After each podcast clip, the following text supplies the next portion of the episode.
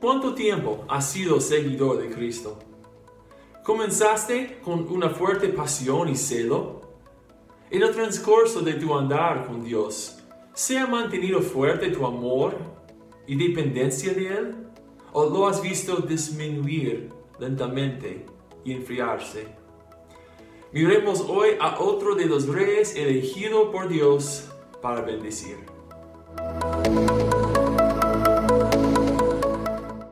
Días mis queridos hermanos y amigos. Esta mañana veremos juntos la vida del rey Asa.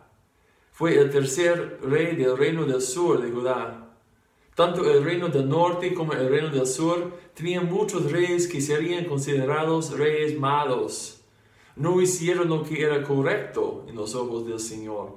Adoraban a dioses falsos y permitían la idolatría en la tierra. Algunos de los peores reyes eran opresivos con su propia gente.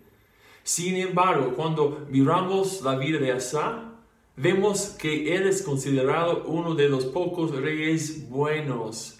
Encontramos su historia en la Biblia en 1 Reyes capítulo 15 y 2 Crónicas 14 a 16. Comencemos aprendiendo sobre Asa leyendo 2 Crónicas capítulo 14 y voy a leer versículos 2 a 4. Dice, Asa hizo lo que era bueno y agradable ante el Señor su Dios. Se deshizo de los altares y santuarios paganos, destrozó las piedras sagradas y derribó las imágenes de la diosa Aserá. Además ordenó a los habitantes de Judá que acudieran al Señor, Dios de sus antepasados, y que obedecieran su ley y sus mandamientos. Asa fue un rey que trajo la reforma al reino del sur de Judá. Él cambió el camino por el que el reino había estado caminando y los giró para seguir a adorar a Dios. También vemos que mientras muchos reyes estaban constantemente en guerra, que durante el reino de Rey Asa, el reino experimentó paz y tranquilidad. El capítulo 14 menciona que durante su reino el país disfrutó de 10 años de paz. Durante este tiempo de paz, él fortificó las ciudades del reino y disfrutaron de un tiempo de prosperidad. Asa también implementó otros cambios en beneficio del reino. En el capítulo 15 leemos la historia de cuando un profeta llamado Azarías fue a Asa y le dijo, que si buscaba al Señor, el Señor estaría con ellos. Y Asa respondió a este mensaje quitando ídolos y reparando el altar en el templo. Luego reunió a la gente e hicieron un pacto con Dios para buscarlo con todo su corazón. Los versículos 14 y 15 del capítulo 15 nos dicen, Así lo juraron ante el Señor a voz en cuello y en medio de gritos y toques de trompetas y de cuernos. Todos los de Judá se alegraron de haber hecho este juramento, porque lo habían hecho de todo corazón y habían buscado al Señor con voluntad sincera. Y Él se había dejado hallar de ellos y les había concedido vivir en paz con las naciones vecinas. La Biblia dice muchas cosas buenas sobre Asa. Fue un gran líder y buscó al Señor. El reino del sur se transformó bajo su liderazgo. Y podemos aprender muchas cosas de su ejemplo. Hizo cosas que la gente de hoy consideraría radicales para volverse hacia el Señor y alejarse de los pecados como la idolatría.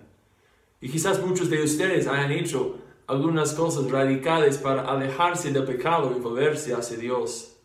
Y quizás algunos de ustedes que me escuchan hoy todavía necesiten hacer algunos cambios radicales en su vida para volverse hacia Dios con todo su corazón y alejarse del pecado, pecado continuo, habitual, con el que luchan.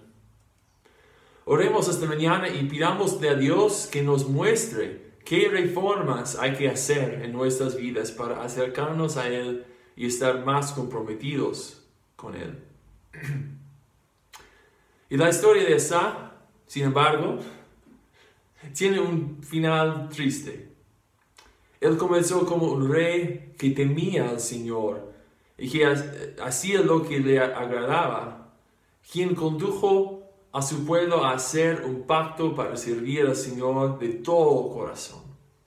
Sin embargo, vemos mucho más tarde en su reinado, como en el año 36, que su dependencia del Señor disminuyó y que su dedicación a Él desfalleció. Esto, se muestra en dos historias en el capítulo 16 de 2 Crónicas.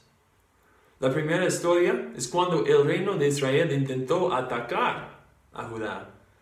Y Asa decidió buscar un tratado con el rey de Siria, que era un rey pagano, en lugar de buscar ayuda del Señor. También nos dice en el versículo 2 que, él usó el oro y la plata del tesoro del templo para hacer el tratado. Más tarde, un hombre llamado Hanani lo confrontó acerca de poner su esperanza en la ayuda del otro rey en lugar de poner su esperanza en Dios.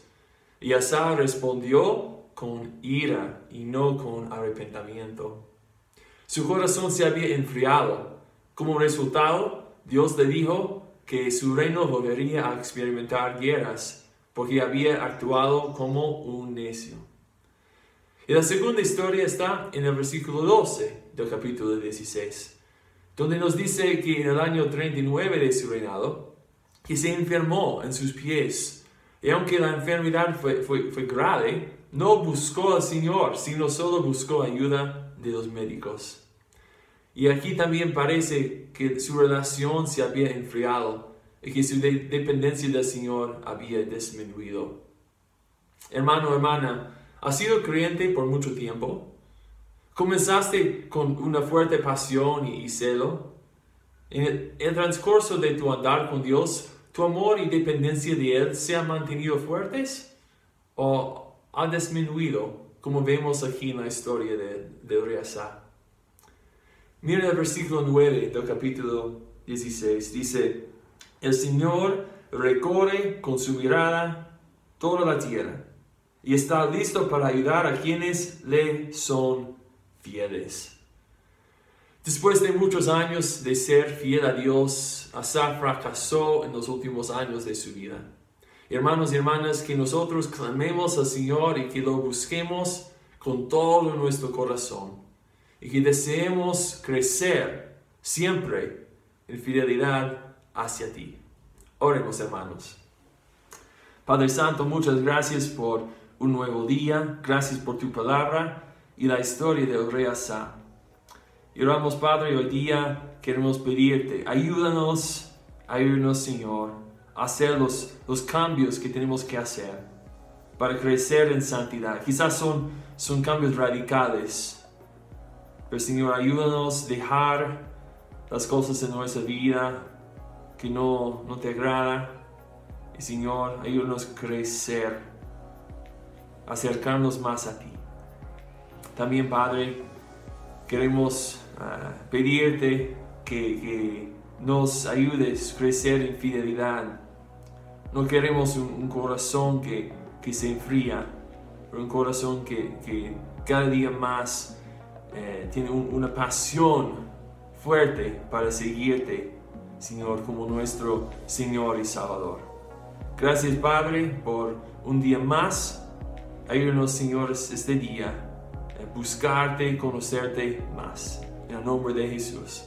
Amén. Amén. Muchas gracias, hermanos. Que Dios te, te bendiga. Hasta luego.